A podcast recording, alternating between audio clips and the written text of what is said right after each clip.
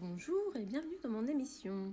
Je m'appelle Christina et je suis fan de développement personnel. À travers cette émission, je souhaitais te partager mon expérience, mon opinion et des anecdotes autour de l'estime de soi, la confiance en soi, l'amour de soi et d'autres sujets liés au développement personnel. Il s'agit d'un sujet qui monte énormément dans la conscience collective et il est très facile de trouver des définitions autour de ces sujets mais surtout, ce que je souhaite partager, ce sont plutôt des expériences en référence avec du vécu, mais également en lien avec des références bibliographiques qui m'ont beaucoup enrichi.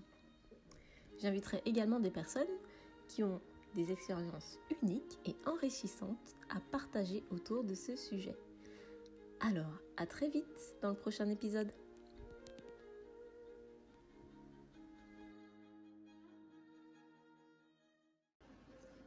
Bonjour à tous et bienvenue dans ce nouvel épisode.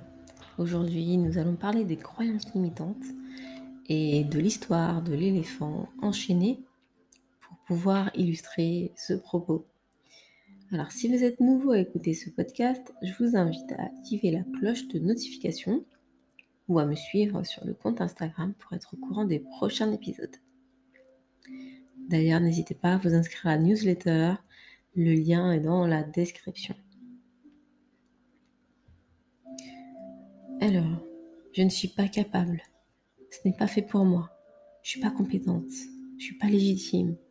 C'est pour les femmes. Il n'y a que les fils d'eux qui y parviennent. Oh, il faut de l'argent pour faire ça. C'est trop dur. Je suis nulle. Je suis pas assez intelligente. Toutes ces phrases qui nous empêchent en fait d'être et de nous mettre en action ce sont nos fameuses croyances limitantes. Elles ont été généralisées avec le temps et issues souvent de notre éducation, de notre héritage familial ou de nos mauvaises expériences passées, parfois douloureuses. Elles nous enferment dans une réalité qui nous est propre.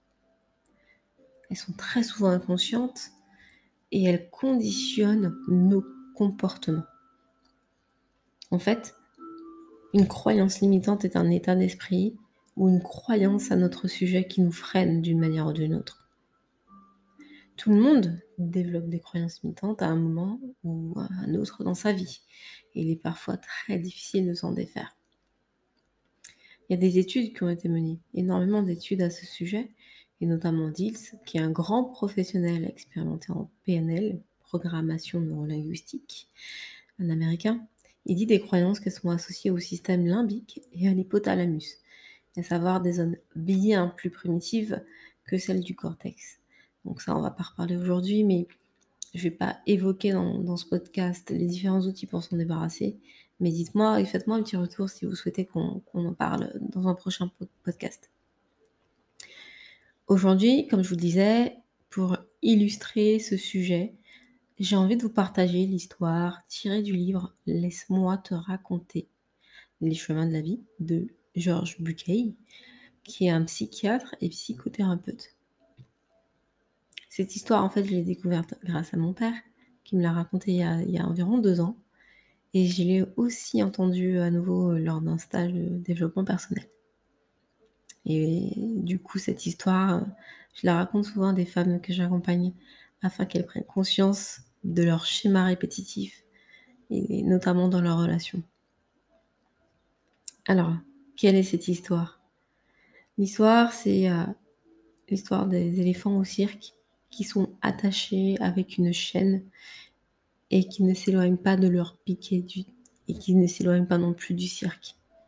Or, cet animal extraordinaire par son poids, sa taille, sa force, est toujours resté attaché et à chacune et après chacune de ces représentations. Et en fait, cette chaîne était en fait reliée entre une de ses pattes avec un petit puits enfoncé dans la terre. Même si la chaîne était épaisse, il semble évident que l'animal pouvait parfaitement et facilement se libérer de cette emprise. Mais pourquoi il n'en faisait rien? Qu'est-ce qui le retenait? Et un jour, l'auteur, qui parle de cette expérience où il pose la question, on lui demande pourquoi l'éléphant ne, se détache pas. Et on lui dit l'éléphant du cirque ne s'échappe pas parce que dès son plus jeune âge, il a été attaché à un pieu semblable. Ainsi, dès sa plus tendre enfance, l'éléphant a été attaché et il n'a pas réussi à se libérer. Il a certainement recommencé jour après jour, jour après jour à essayer de se détacher. Et jusqu'au jour où il se dit que c'est terminé, il peut pas, il n'y arrive pas, il est épuisé. Et donc, il a accepté son impuissance. Il s'est résigné à son sort. Et en fait, cet animal puissant a cru qu'il était totalement incapable de faire tomber ce pieu. Et avec ses efforts infructueux, ça a été gravé dans sa mémoire. Il s'est dit qu'il ne pouvait pas s'en aller, il pas s'enfuir. Donc il devient adulte avec cette croyance. Il a oublié sa puissance. Il est devenu esclave et dépendant des autres. Au détriment de sa puissance. Juste pour séduire un public. Et en fait, parfois, tout simplement, nous-mêmes, nous restons attachés à certaines choses qui nous empêchent de partir, par exemple dans nos relations, par peur, par rapport à nos croyances. Nous sommes attachés à des pieux qui nous empêchent d'agir, privés d'une certaine liberté. Et ça nous empêche de vivre et de profiter pleinement de notre existence et de ces opportunités. Nous auto-sabotons.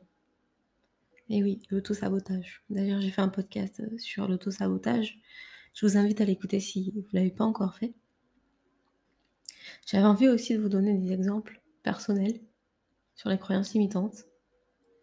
Et hum, notamment, ouais, trois. Je pense que je vais vous, parler de trois. Quand j'étais à l'école primaire, en fait, j'avais, euh, enfin, mes deux meilleures amies avait les cheveux lisses. Il y avait une blonde une brune. Et euh, j'avais vraiment envie de leur ressembler. Et en plus, mon dessin animé préféré, c'était La Petite Sirène. Je ne vais pas refaire le débat euh, qu'il y a eu dernièrement sur le dernier volet, quant à la couleur de peau de la prochaine Petite Sirène, mais j'avais envie d'être notamment blanche et en plus avoir les cheveux lisses. Et pourquoi je parle de ça? C'est parce que c'était une croyance imitante qui est restée longtemps en fait. J'ai l'impression que j'étais pas jolie avec mes cheveux euh, naturels, euh, ondulés. Et j'étais longuement euh, complexée. Parce qu'en fait, un jour, j'ai été moquée parce que mes cheveux, voilà, j'avais une touffe. Et, j'ai intégré la croyance qu'il fallait que mes cheveux soient toujours plaqués et lisses. Longtemps, j'ai fait des chignons, en fait, bien plaqués. Et en plus de ça, euh, j'étais obligée puisque je faisais de la danse classique et fallait avoir vraiment le chignon euh, bien plaqué. Alors je dis pas hein, quand on transpire euh, avec l'humidité, les cheveux qui, qui gonflent tout de suite. Bref, été longuement, longuement, vraiment, j'avais cette croyance que il fallait vraiment avoir les cheveux lisses. Ça m'a fait penser justement au débat actuellement sur l'actrice et chanteuse Stéphie Selma. Ils n'arrêtent pas de repasser euh, l'interview qu'elle a, qu'elle a fait euh, chez Ardisson en 2017. Et elle a dû défendre sa coupe de cheveux, en fait. Et est-ce que c'est normal de justifier encore de sa coiffure euh, à cette époque? Mais vous voyez, pendant combien d'années, la croyance que quand on a les cheveux afro, c'est qu'on n'est pas coiffé. Quand on a une coupe comme ça, c'est que c'est une paillasse qui ressemble à rien, en fait. C'est ce que j'ai entendu, hein, euh, pour moi en tout cas. Donc je le dis euh, tel que je l'ai entendu. Et il y a un vrai historique hein, derrière tout ça, mais ça crée vraiment des barrières, des croyances limitantes qui peuvent euh, générer un manque d'estime de soi. La deuxième croyance dont je voulais parler, c'est sur ma timidité. Enfin, je ne suis plus. Hein. Enfin, j'ai cru que je l'étais. Parce que longtemps, on m'a dit que j'étais timide. Ou on m'a fait croire que j'étais timide. Et du coup, ça m'a empêché longuement de m'exprimer en public. Et à chaque euro que je passais pendant des examens, chaque oral, j'avais tout le temps euh, la voix qui tremblait. Systématiquement, j'avais j'avais pas forcément la note qui correspondait à la valeur de ce que j'avais euh, dans la tête et ce que ce pourquoi j'avais travaillé en fait. Tout ça parce qu'on m'avait dit que j'étais timide. Et c'est pour ça que je refuse qu'on dise à mon fils qu'il est timide. Il a 5 ans, mais il a grandi, il arrive un peu s'exprime mieux. Et c'est, on constate en fait que les schémas de pensée, ils commencent dès le plus jeune âge. Quand on regarde avec l'histoire de l'éléphant, c'est dès plus jeune âge en fait qu'on lui a intégré qu'il pouvait pas se détacher. Et c'est pour ça que je refuse qu'on dise à mon fils qu'il est timide, quand je reviens sur le sujet de la timidité. C'est arrivé qu'à des endroits, quand il avait 3-4 ans, des personnes qu'il ne connaît pas, il va pas forcément systématiquement vers eux ou aller jouer avec des enfants qu'il connaît pas. Et tout de suite, on lui disait T'es timide. Euh, bah non, en fait. Euh, je lui disais, je dirais non, il n'est pas timide.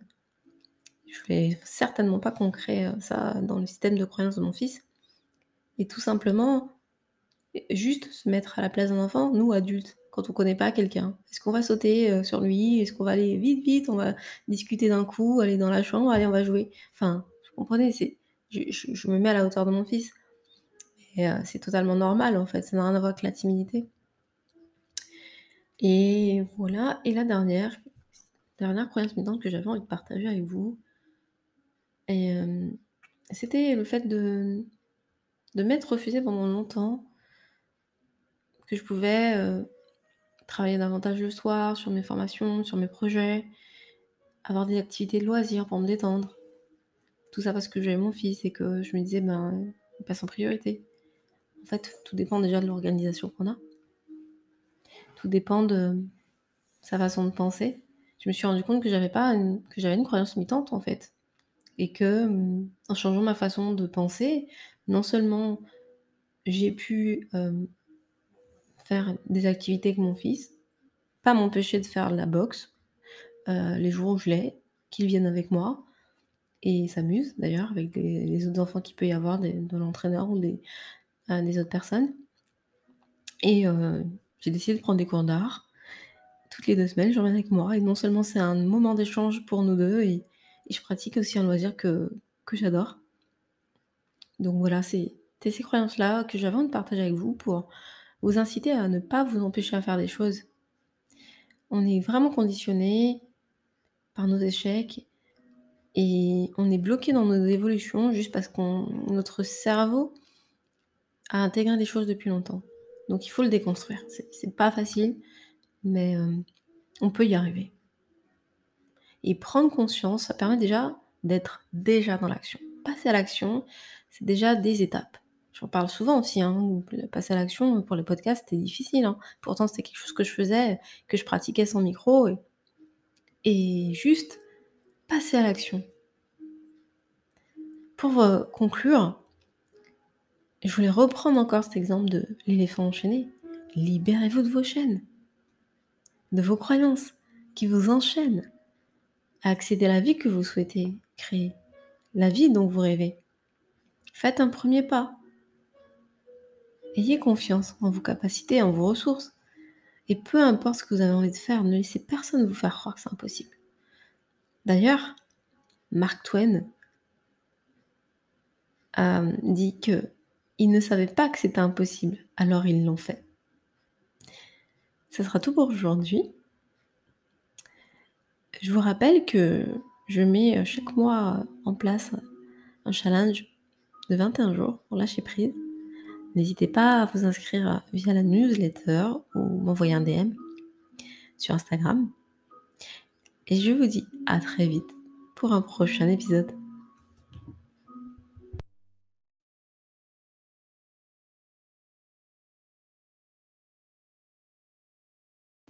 Si cette émission vous a plu, n'hésitez pas à laisser un commentaire, mais également vous pouvez me suivre sur mon Instagram, c'est Tina Copa. Je vous dis à très vite au prochain épisode.